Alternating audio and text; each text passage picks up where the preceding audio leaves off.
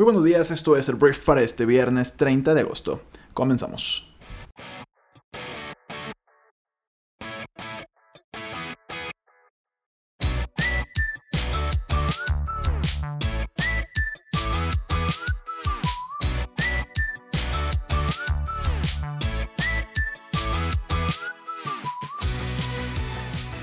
¿Qué tal? Muy buenos días, yo soy Arturo Salazar, uno de los fundadores de Briefy y esto que escuchas es el Brief, el programa en el cual eh, te platicamos las noticias más importantes de México y el mundo en cuestión de unos cuantos minutos. Entonces, hoy vamos a hablar de muchas cosas, vamos a hablar de tecnología, tenemos que hablar del gobierno de México, vamos a hablar de fútbol, vamos a hablar de empresas como Apple, tenemos que hablar de política internacional, hablaremos también de un debate de Elon Musk eh, eh, acerca de la población mundial y algunas cosas más en la conversación del mundo para este viernes delicioso. Entonces, agradecemos mucho que estés aquí. Y si te parece bien, pues comenzamos de una vez. Comencemos con esto, que es el brief para este viernes, ya 30 de agosto. Que caray. Échale.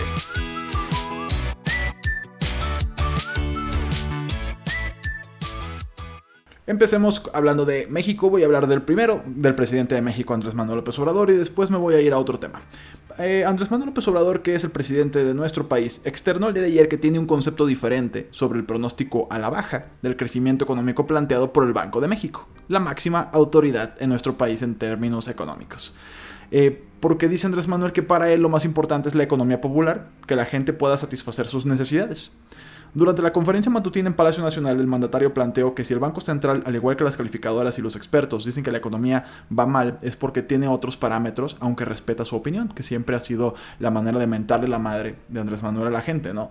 No estoy de acuerdo contigo, respeto tu opinión, pero no estoy de acuerdo contigo. Cuando la otra institución o la otra persona, en este caso la institución, pues ya, ya tiene algunos expertos bien pagados y tiene algunos datos que pues justifican su, este, pues, su pronóstico. Subrayó Andrés Manuel que lo que más le importa es que la población tenga para satisfacer sus necesidades básicas y aunque reconoció que a los tecnócratas no les gusta que se exprese de esa manera, reiteró que estamos bien y de buenas. Entonces Andrés Manuel pues no parece importarle que el Banco de México diga misa, diga lo que sea, lo que dijo Andrés Manuel es que a los tecnócratas, a los neoliberales, les obsesionan las cifras, los datos. Les obsesiona, por ejemplo, el dato del crecimiento económico, y a mí no me dice mucho eso, remarcó el presidente de la República. Y bueno, eh, puso como ejemplo un grupo de empresas o bancos que pueden tener muchas ganancias, pero ese dinero no beneficia a la gente. Incluso ni siquiera se queda en México. Entonces, eso es lo que miden el crecimiento en el dinero que se va acumulando. Hizo énfasis en que desde su perspectiva lo más importante es que el crecimiento vaya acompañado del bienestar, que se distribuya el ingreso, la riqueza, entonces me da mucho gusto, son concepciones distintas. A mí me importa mucho saber que la gente tiene para comprar en la tienda sus alimentos. Entonces, él afirma que estamos en el periodo del post-neoliberalismo, post-neoliberal, y estamos creando, para decirlo así como ellos lo presumen, un nuevo paradigma. Entonces, justificó que es una forma distinta, diferente de medir el bienestar, de concebir cómo lograr una sociedad mejor. Entonces, yo creo que se está yendo mucho a un extremo Andrés Manuel. Yo creo que no debe, o sea, no puede, no puede ignorar por completo el término del PIB. O sea, no puedes decir que el desarrollo es tu prioridad, que el crecimiento siempre no, aunque en campaña era el 4% lo que íbamos a crecer anualmente, es lo que nos prometió en un término todavía neoliberal, que el crecimiento era importante. Ahora ya no es importante porque no sé si es porque ya no le favorecen los números y tuvo que crear y acuñar este otro concepto, pues, el desarrollo, el bienestar, pero es, es eh, la realidad es que sin crecimiento no hay desarrollo, pues no podemos decir que si no crece el país, eh, no importa porque está desarrollándose económicamente, integralmente o, bien, o el bienestar de la población está bien. La realidad es que no, están, no, son conceptos despegados, pues. Si el, si el país no crece, el desarrollo también, tarde que temprano las becas van a terminarse y va a terminar por afectar el bolsillo de la gente y de todos los niveles socioeconómicos. Entonces, pues yo creo que ahí Andrés Manuel, el discurso le está funcionando, no sé si le esté hablando a su público meta, al mismo público meta que estaba hablándole durante su campaña, pero aquí yo creo que sí está yéndose mucho a un extremo. O sea, desestimar por completo el tema del crecimiento económico no creo que sea una buena estrategia y yo creo que en algún momento lo va a alcanzar. Vamos a hablar de un tema político dentro de nuestro país y lo voy a pasar muy por encimita porque tampoco no creo que te interese tanto. La Comisión Nacional de Honestidad y Justicia de Morena eh, pues declaró inválida la elección de la mesa directiva del Senado y ordena volver a hacerla. eh, declaró el proceso de elección para integrar la mesa directiva del grupo parlamentario de Morena e instruyó a reponerlo. Esto fue un comunicado y bueno, el 19 de agosto el actual presidente del Senado, Martí Báteres, acusó a Ricardo Monreal, senador, de ensuciar el proceso interno de Morena para definir la mesa directiva de la Cámara Alta del próximo periodo legislativo.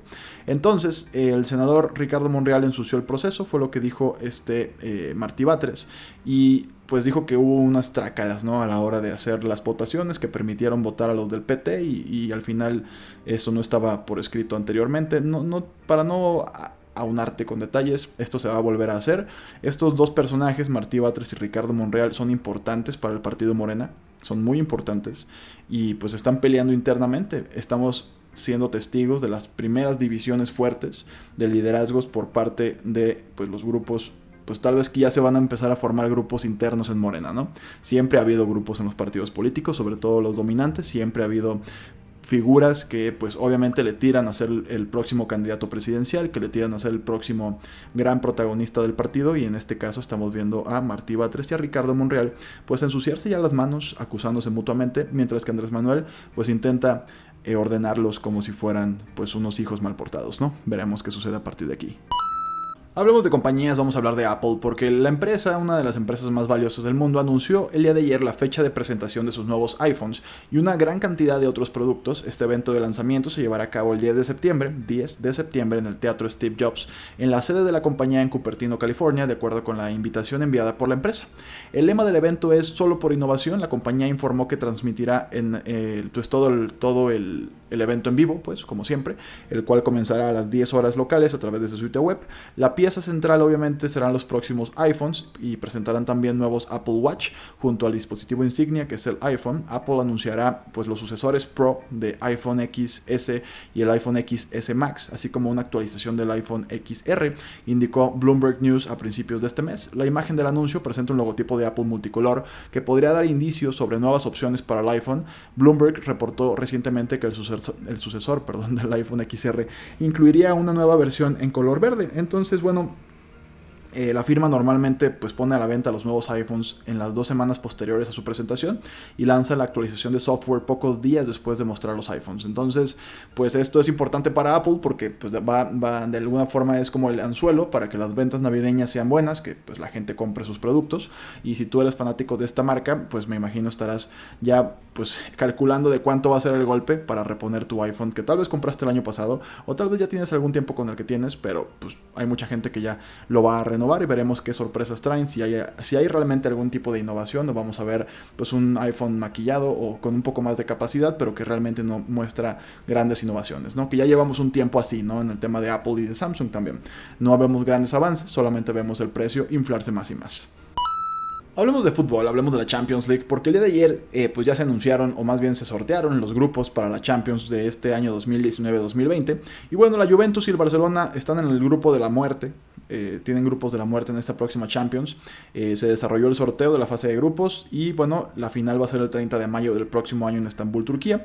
Los grupos liderados por la Juventus y el Barcelona lucen como los llamados grupos de la muerte por el nivel de los equipos que los conforman, en tanto que el campeón de la Premier League, el Manchester City, puede sentirse afortunado por el sorteo.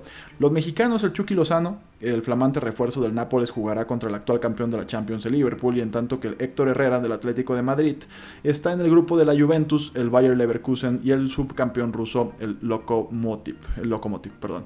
Entonces, bueno, no, te digo, no te los voy a realmente este, pues, decir todos, eh, pero en el grupo A está eh, el Paris Saint Germain, el Real Madrid, el Brujas y el Galatasaray.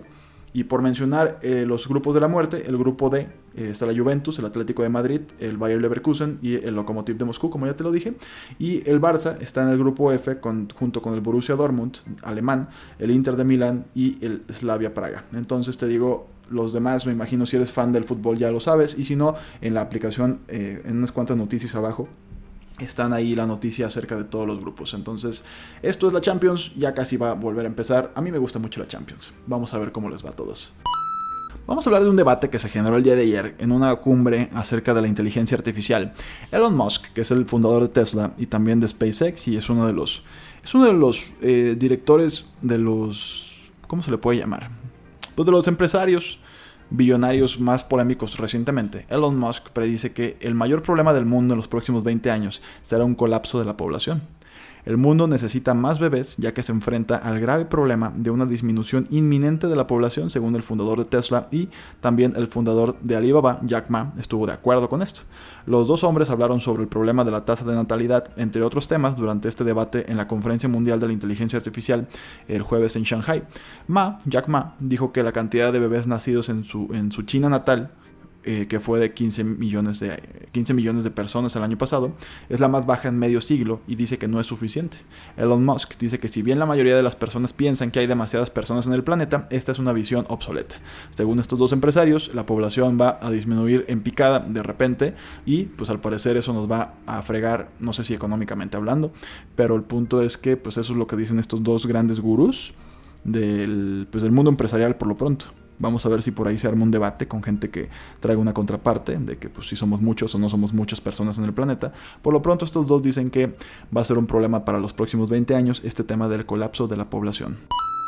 Voy a hablar de Nueva York y voy a hablar de un tema que es interesante por el tema de la legalización de drogas. Casi 25.000 personas en toda Nueva York tendrán automáticamente sus registros libres de condenas por cannabis después de que la ley de la despenalización del Estado entró en vigencia esta semana. La medida, la medida perdón, reduce la pena por poseer entre una y dos onzas de cannabis y limita las multas. Eventualmente también conducirá al sellado de más de 200.000 condenas. El gobernador de Nueva York, Andrew, Andrew perdón, Cuomo, eh, quien firmó la medida, señaló que las comunidades de color han sido impactadas desproporcionadamente por las leyes que rigen la marihuana y continúan eh, sufriendo las consecuencias de condenas injustas. Entonces te digo, esto pues es Nueva York, es Estados Unidos, pero si lo trasladas a otras partes del mundo, sobre todo en México, cuando hablan de una despenalización, que yo no la veo avanzando en ningún lado, en ningún congreso, em, pues estaría interesante, ¿no? O sea, si ya, si ya tienes una condena o ya estás pagando una condena por posesión o consumo de marihuana, eh, qué sucede cuando la legalizan en México. ¿no? Esperemos que esto tome de alguna forma de, referente, de referencia, perdón, pero pues primero que empiecen el debate. Ni siquiera hemos visto algo que medio eh, pues nos hable de un tema de legalización de drogas en México. Por lo pronto, esto está pasando en Nueva York y esperemos que pues se tome como ejemplo en otros países y lugares donde también tienen la intención de legalizar los problemas, no, los problemas no, de legalizar las drogas, la marihuana, por lo pronto. Voy a hablar de un estudio súper interesante que habla de cómo los, las parejas, las parejas que puede ser tú y tu novia, tú y tu novio, que es, o tú y tu esposa, tú y tu esposo, o tú y tu pareja, simplemente si no le gusta, si no te gusta ponerle etiquetas a las cosas. Em, las parejas que se conocen a través de aplicaciones de citas como Tinder, Bumble o Plenty of Fish tienen más probabilidades de comprometerse y tienen matrimonios más largos y felices. Si bien las citas en línea se consideraron un triste último recurso. O sea, como que te da pena, ¿no? O sea, a mucha gente, sobre todo en México, ¿no? Los gringos, la neta, son bastante open mind con el tema de los, las dating apps como Tinder. Pero aquí en México como que usar Tinder es como, uy, qué pena. ¿Usas Tinder? ¿Por qué? ¿Es de, chicas bien o de niñas mal? ¿O de hombres bien o de hombres mal? Players, este X, ¿no? Una serie de etiquetas que nos hemos venido poniendo en México. El tema es que si bien las citas en línea se consideran un triste último recurso en muchas sociedades, más evidencia sugiere que durante la última década las personas que se reúnen en línea o que se, pues, se conocen y generan una relación a raíz de una, de una aplicación en línea, tienen más probabilidades de encontrar parejas compatibles que compartan sus objetivos. Y si bien puede parecer que estas aplicaciones son mercados de carne, el sociólogo Jess Carbino, quien dirigió la investigación en Tinder y en Bumble, dice que las parejas que se conocieron en línea tienden a ser más comprometidas que las que se encontraron fuera de línea, o sea, de la manera tradicional, en parte porque en realidad podrían visualizar el mercado y sentir que encontraron la mejor combinación para ellos mismos. Es un tema como de autoconvencimiento. Cuando tú conoces a alguien pues muchas veces puedes decir o presumir que es azar, ¿no? O que es destino, o que es suerte, o que te lo presentaron y medio saliste en la primera o segunda cita por compromiso, etcétera, ¿no?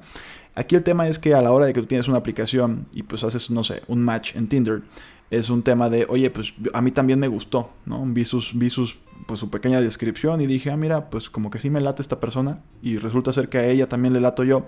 Entonces, de alguna forma, hay como una investigación previa antes de tener una primera cita. Entonces, todo esto es lo que dicen estos estudios que hacen que las dating apps, las aplicaciones móviles de citas, pues de alguna forma aseguren un poquito más el tema de la permanencia de tu relación con esa persona especial. ¿Qué caray? Voy a hablar de negocios, voy a hablar de una empresa llamada Xiaomi. Xiaomi es una empresa china que, bueno, es una empresa que ha venido creciendo mucho en el mercado occidental también. Y el día de ayer, eh, bueno, el día de ayer se anunció, perdón, una televisión 4K de alta definición de 70 pulgadas por más o menos 10.600 pesos. Y tú podrás decir, ah, caray, es mucho, es demasiado bueno para ser verdad. Ahí te va. Los chinos invadiendo el mundo, ¿no? O conquistando el mundo, porque no es invasión para nada. Xiaomi ha conseguido que asociemos la marca Redmi a una serie de teléfonos con precio de pues, un precio muy bajo, ¿no? Hay unos teléfonos Xiaomi, Redmi se llaman, que son, que son baratos, pero son buenos, ¿no? Y ahora busca repetir la jugada en el pasillo de las televisiones porque la nueva Redmi TV 70 pulgadas es un televisor 4K, como ya te lo dije, este, de 70 pulgadas con un precio de 530 eh, dólares, que es una burla, ¿no? Para una tele de ese tamaño. El Redmi TV70 es el primer televisor de la submarca Redmi, pero integra varias tecnologías ya establecidas por los televisores Xiaomi, la marca de televisiones más popular en China. Y bueno, esta nueva Redmi TV cuenta con el mismo procesador Amlogic que los últimos My TV, un chipset, bueno, estos son detalles técnicos, un chipset de sexta generación con cuatro núcleos Cortex A53 de hasta 1.5 GHz.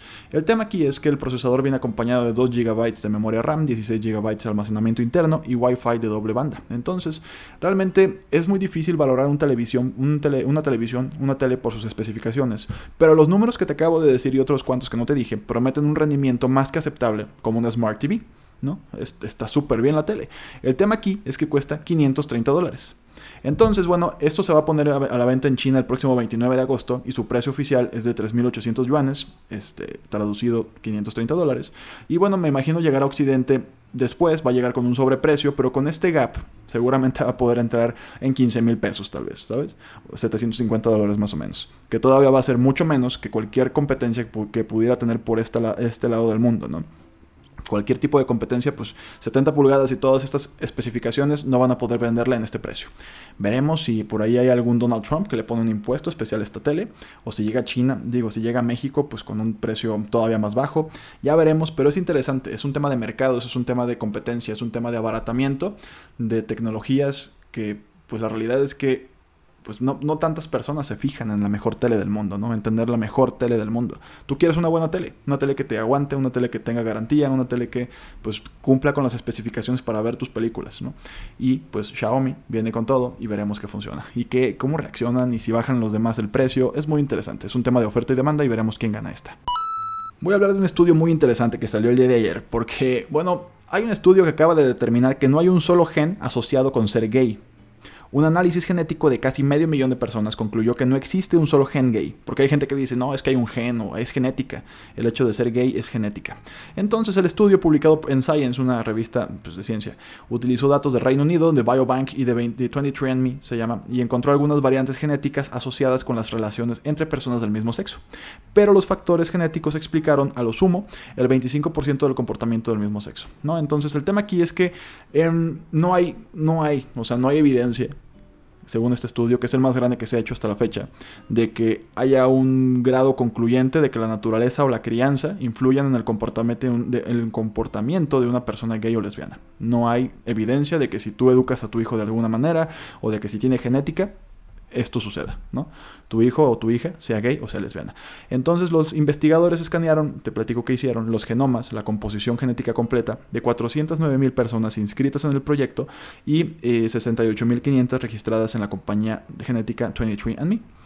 Entonces a los participantes también se les preguntó si tenían parejas del mismo sexo exclusivamente o si también tenían parejas del sexo opuesto. El tema es que los investigadores de Harvard y de MIT concluyeron que la genética podría representar entre el 8 y el 25% del comportamiento del mismo sexo en toda la población cuando se considera todo el genoma y eh, pues no hay. O sea, conclusión, para no hacerte bolas. Este estudio, que es el más grande de hecho hasta la fecha, habla de que no hay manera de decir por qué alguien es homosexual o le gusta a alguien de su mismo sexo. Eh, no hay nada ahorita, o sea, aquí lo que sí te dice es que no es genética y no es un tema de crianza. No hay evidencia. Entonces, pues esto es como para quitarnos paradigmas, ¿no? No es de que, o sea, digo, aparte vivimos en México, ¿no?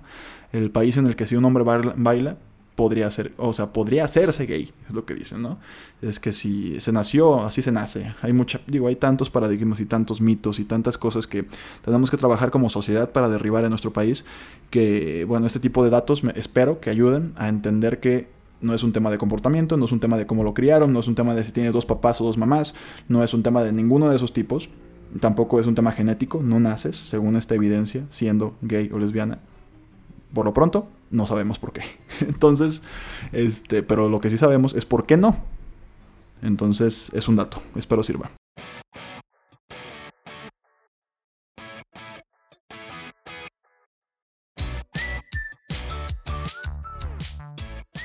Muy bien, Briefer, esta fue la conversación del mundo para este viernes, que como siempre esperamos que te haya gustado y que le genere mucho valor a tu día y a tu fin de semana, porque es viernes.